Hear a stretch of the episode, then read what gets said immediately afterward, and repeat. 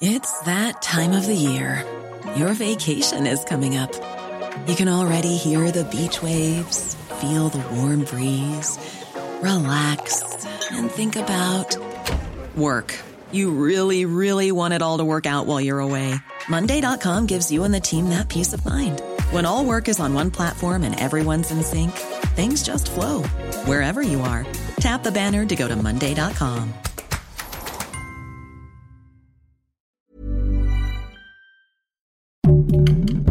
Heraldo Podcast, un lugar para tus oídos. Ante las críticas que le han llovido a Xochitl Galvez por su pronunciación en inglés, la candidata no se dejó y responde a los haters. ¿Y a qué candidato le ha ido mejor ante la opinión ciudadana? Aquí te contamos todos los detalles. Esto es Primera Plana, Ruta 2024 de El Heraldo de México.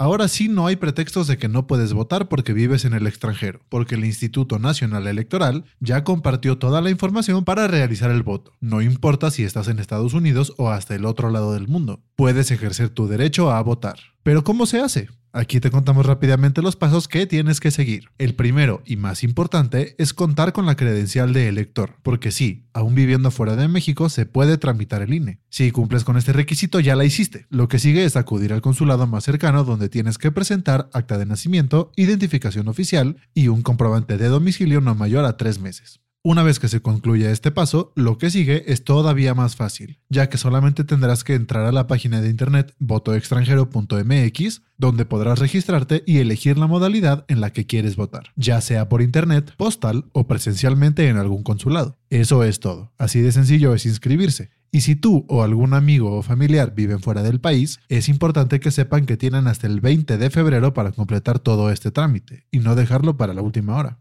Para estas votaciones, los mexicanos residentes en el extranjero tendrán la oportunidad de votar por senadurías, diputaciones, gubernaturas y por supuesto también por presidente de la República. Así que si tienes la oportunidad de llevar a cabo este proceso, no lo dejes pasar. Si quieres estar bien informado sobre las elecciones del próximo 2 de junio, no te pierdas la cobertura Ruta 2024 a través de todas las plataformas del Heraldo de México. Escríbenos en los comentarios qué te parece este episodio.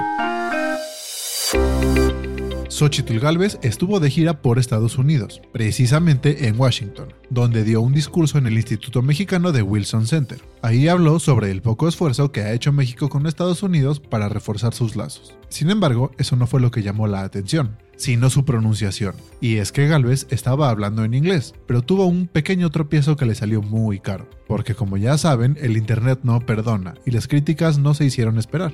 Más allá de que Xochitl se lo tomara a mal, aprovechó el momento y subió un video a sus redes donde se le observa preguntándole a la gente cómo se pronuncia la frase You have to walk the talk. En ese mismo video explica qué significa y cuál era su propósito al usar esa expresión. Esta situación provocó un debate entre los usuarios de Internet, pues muchos comentaron que es importante que tenga un excelente dominio del inglés, mientras que otros opinan que no es necesario tener una pronunciación perfecta. ¿Ustedes qué opinan?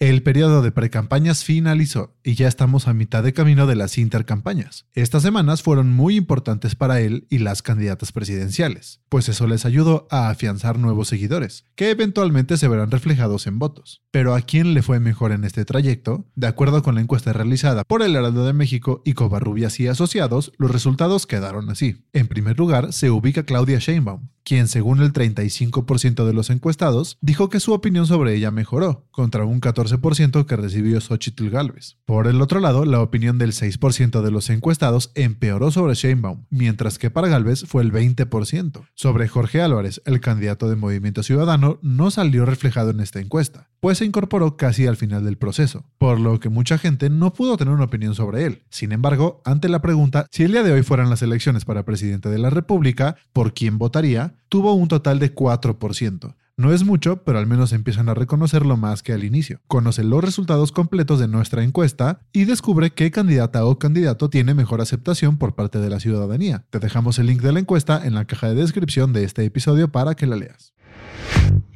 Esto fue Primera Plana, Ruta 2024, un podcast de El Heraldo Media Group.